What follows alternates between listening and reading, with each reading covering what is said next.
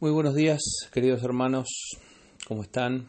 Aquí empezamos el día 3 de la cuarentena y va la reflexión entonces del día número 3 de esta cuarentena, domingo 22 de marzo de 2020.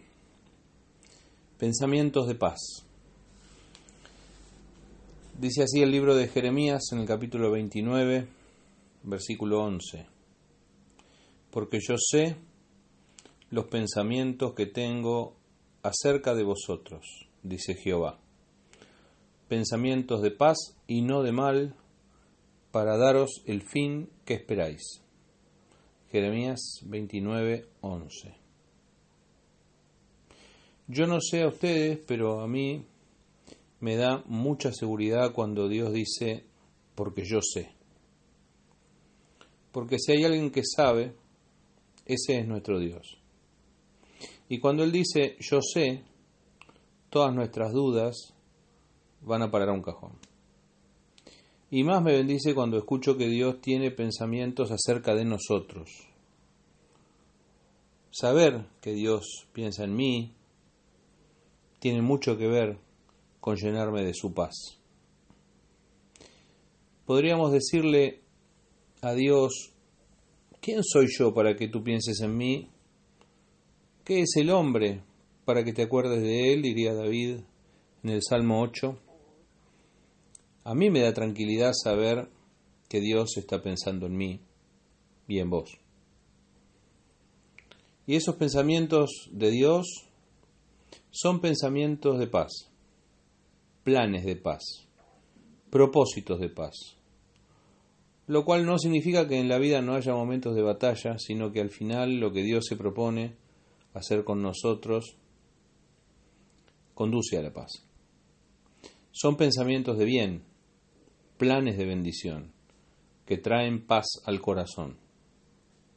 Son pensamientos de paz y no de mal, planes de bendición y no de maldición.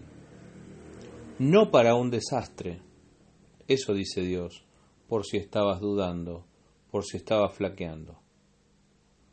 Pienso en las distintas pruebas y circunstancias difíciles que atravesamos. Dolor, pérdidas, enfermedades, tristezas. Jeremías, el profeta que escribió estas palabras, vivió los momentos más difíciles que un hombre de Dios puede vivir. Y sin embargo recibió esta palabra tan bendita. Por eso volvemos la mirada a Dios, que dice, tengo pensamientos de paz para vos, para ustedes, pensamientos de bien, para darles el fin que ustedes están esperando. Qué difícil es pensar con nuestra poca fe que Dios finalmente hará lo que esperamos. Pero Él le dice a su pueblo, mis pensamientos acerca de ustedes son de paz, para darles el fin que ustedes están esperando. La nueva traducción viviente traduce esta frase para darles un futuro y una esperanza. Charles Swindoll dice que esta es una de las más grandes promesas del Antiguo Testamento. Dios diciéndole a Israel, ustedes piensan que mis planes son una calamidad, pero yo les digo que son planes de bienestar.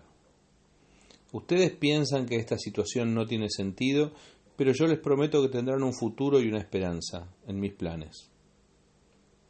Hay un principio allí que también se aplica a nosotros. Dios tiene planes que terminan bien. Esta es una gran nota de amor de parte de Dios. Como siempre, Dios no dice cómo no dice cuándo, no dice que será mañana, dice que lo hará. Y nosotros simplemente esperamos en Él. Alentemos nuestro corazón con estas palabras.